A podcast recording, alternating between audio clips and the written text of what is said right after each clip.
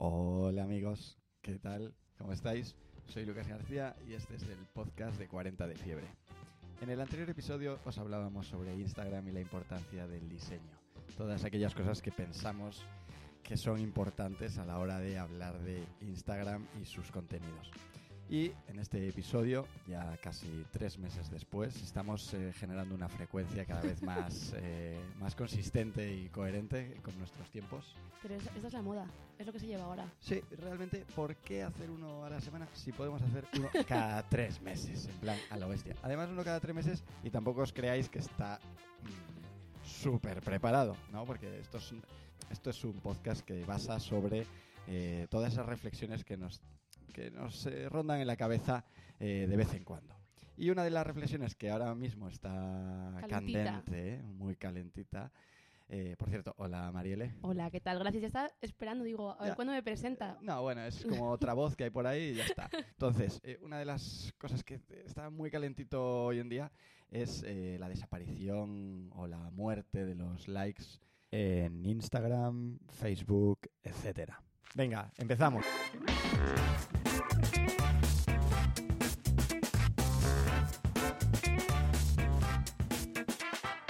¿Qué opinas, Marile? Muchas cosas. Me parece una patraña.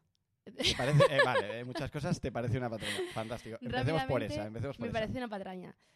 Por todo lo que hemos estado viendo sobre el tema, eh, las declaraciones, sobre todo desde el propio Facebook, vamos a ir a la, a la fuente principal. Vamos a ir a la fuente. ¿Qué los opinan? señoros de Facebook, ellos dicen que esto lo hacen por el tema de toda la presión social que suponen, sobre todo los casos de depresión Ansiedad. en, que está generando los adolescentes y los jóvenes, y es por eso que los quitan en favor de un mejor contenido, centrarse más en la generación de comunidad, etcétera. Yo me imagino a ese señor o señora de sesenta y pico años con Instagram que también está rayado por tener pocos likes, ¿eh? no solo los jóvenes.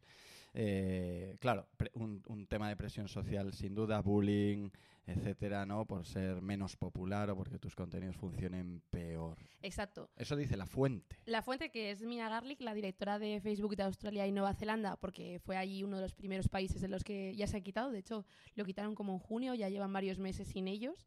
También en Canadá, en Brasil, en los países referencia un poco de Facebook para hacer las pruebas. Y en España, nosotros incluso en nuestras propias cuentas ya hemos eh, empezado a experimentar algunas desapariciones. Hay algunos que de repente pues me levanto y no tengo like. Eh, Imagínate. no tengo- vuelve al día like. siguiente, un drama. Pero me parece una patraña que quieran intentar vendernos esto como una solución, un esfuerzo de Facebook, una responsabilidad con la sociedad, porque realmente no creo que vaya a ser una, un remedio eficiente. Porque No. hay otras métricas, hay, va a haber seguir habiendo seguidores, va a haber segui- eh, ah, siguiendo comentarios y a lo mejor tú ya no te comparas con otras cuentas, pero no te comparas en una métrica, tienes otras 8.000 para compararte. Y luego hay, hay una. Estaba leyendo.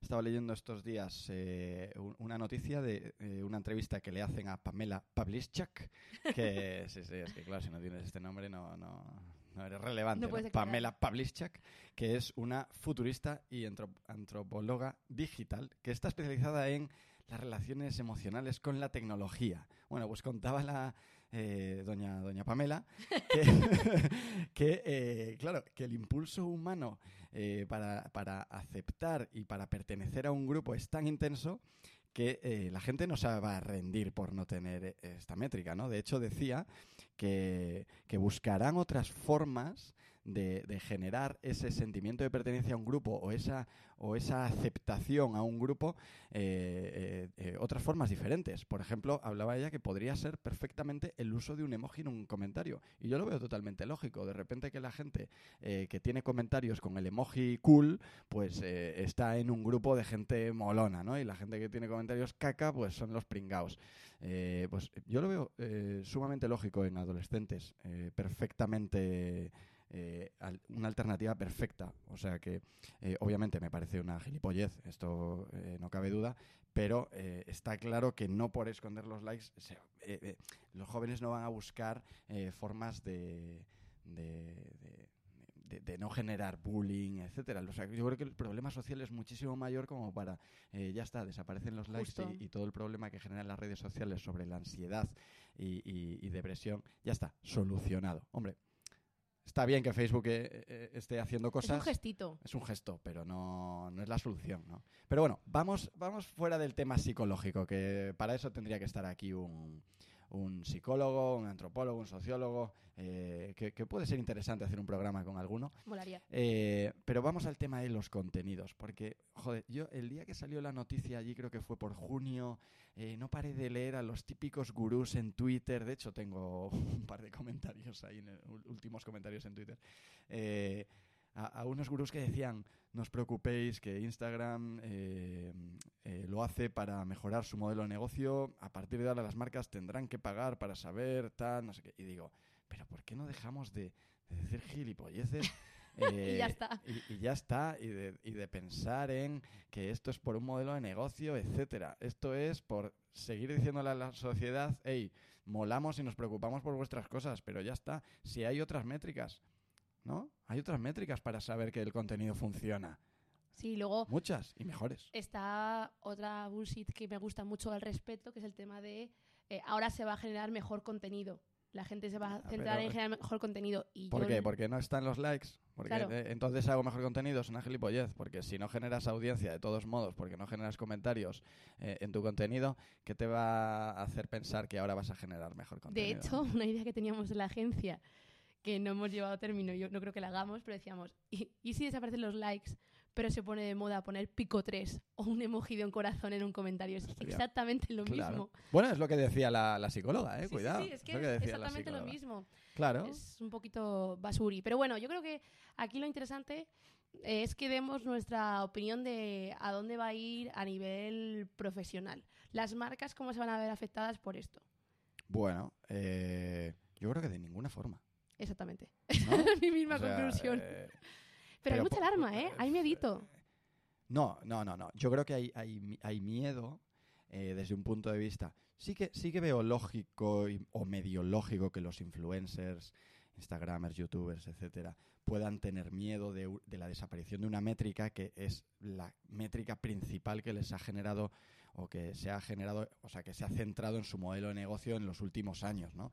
Eh, Vale, puedo entenderlo desde ese punto de vista, pero desde el punto de vista de las marcas, las marcas ya desde hace años deberían de estar centradas en generar eh, eh, comentarios, eh, generar comunidad y demostrar la comunidad generada en base a los comentarios, no en base a un acto efímero, un acto mm, pequeño, que, que no deja de ser un doble tap en una publicación que no significa nada. De hecho, yo siempre he, dicho que es, es un poco es un poco raro lo que voy a decir, pero, pero lo he dicho siempre que es es que que me den doble like en una publicación no significa que a alguien le guste, No, no. ¿sabes? Ni es que aunque, aunque sea absurdo porque es- me están dando un like, pero no significa que a alguien le guste. Ni que le guste, es, es un, oye, que lo he visto, o tampoco, y mucho menos significa que tu marca, eh, pensando ya en una colaboración con un influencer, en un influencer, haya tenido un impacto en la persona que lo está viendo por dar un corazón. No, no. O sea, de hecho, eh, que para nosotros lo importante tampoco es el comentario, es el comentario que De tenga valor. sentido, ¿no? No- No, es Exactamente. lo mismo poner un comentario de un jaja, qué bueno,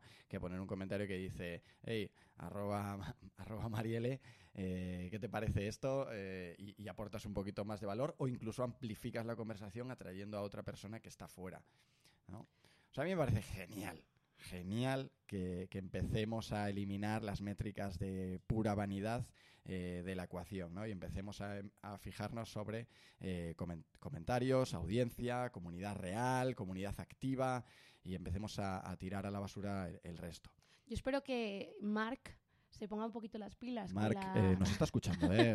Eh, Igual que nos quitan los likes, se pongan un poquito la- las pilas con la API de Instagram y hagan más fácil el análisis de la conversación y el social listening, porque hoy en día las herramientas de social listening tienen un mogollón de problemas con Instagram, pueden medir comentarios, pero filtrarlos es súper complicado y en ese momento en el que se aparezcan los likes, bueno, o en el que eh, seas una persona con raciocinio y le des más importancia a los comentarios de valor, es muy complicado limpiar el grano de la paja. Entonces, El, el- problema es que hemos generado una inercia de pensamiento increíble, ¿no? Es eh, eh, hablaba, hablamos mucho en los últimos años sobre engagement, ratios de engagement, etcétera, pero realmente en qué se han fijado el 99% de la gente o de las marcas, se han fijado siempre en los likes. Entonces ahí hay una inercia. Hay que, hay que, ha- hay que salir de ahí y hay que hacer entender que, oye, yo prefiero tener una audiencia pequeñita pero muy participativa que una audiencia grande totalmente fantasma, ¿no? Eso, que yo lo he escuchado, mm, no sé, eh, a, a todo el mundo, eh, realmente luego cuesta mucho llevarlo a la práctica porque nadie se lo cree realmente, ¿no? Pero porque nos puede, ¿eh? Porque nosotros mismos que somos conscientes de, Correcto. de esta, esta ¿En qué- en- reflexión, ¿En qué te nos fijas puede. primero? Vas como, ah, esta publicación ya va un minuto 80 likes. Esta va a funcionar muchísimo. Claro, exacto. No, es que es en lo primero que te fijas. O sea, nosotros tenemos clarísimo esto y en lo primero que nos fijamos es, es en, en- en esta métrica. Tenemos que Eh, hackearnos un poquito. no, sí, y ostras, el otro día leía, eh, no me acuerdo el, el- los datos. Y, Invent. y- y me- eh, no me los voy a inventar, pero podría, podría. Eh, de hecho, bueno, no, no lo voy a decir, ¿no? Pero, pero, eh, el otro día leía que eh, no solo hay una ansiedad en el, en el punto en el que compartes algo y, y- y obtienes unos likes, sino que hay una ansiedad increíble antes de publicar una foto por el miedo a que no le guste a tu audiencia. O sea, Sí, que, sí. Es, eh, que no es eh, posterior, es- Eso es, previa también. es un debate también que hemos tenido mucho en la agencia, en la ansiedad. Además, sobre todo cuando eres una persona humana, que no eres un influencer, que tienes, te siguen tus ¿Los amigos. influencers no son humanos? No, No, están hechos de otro material. Influencers, perdonarnos si hay algún influencer escuchando. Están hechos de material con el que se fabrican los ¿Son sueños. inteligencias artificiales? ¿O ni siquiera ¿cómo son inteligencias? No, no, La son que- inteligencias. Vamos a es- dejarlo ahí. La cuenta de la chica que es influencer, que es eh, de realidad virtual. Ahí no sé el Eh, ahora. correcto, correcto, increíble. No, Eh, lo vamos a poner en los comentarios porque la voy a virtual. buscar. Sí, realidad aumentada. Realidad virtual. Ya, no Esto ya son. Bueno, en no, es cualquier una caso. inteligencia artificial. Es una inteligencia Sí, artificial. no sé. Bueno, ¿no? Que, no, que no es lo mismo que la realidad virtual, ¿vale? Pero bueno, podemos gracias hacer una, lo un episodio siguiente que es eh, términos, palabras eh, 101. Palabras 101 para eh, diferenciar realidad aumentada con realidad La virtual. chica está tres de que se ha hecho una foto con Rosalía. Esa chica. Ah, correcto, correcto. Ahora lo sabe todo el mundo ya. Bueno, pues como personas con pocos seguidores que no, nos que no vivimos de eso, al final lo que quiero decir es que un influencer vive de eso y tiene más preocupación y yo mi Instagram pues es un hobby, por así decirlo, o una, no una presión social, le tengo que un FOMO, ¿no? Tengo ahí un poquito de Tienes FOMO. miedo a perderme lo que está pasando y tengo Instagram y entonces caigo la inercia y subo.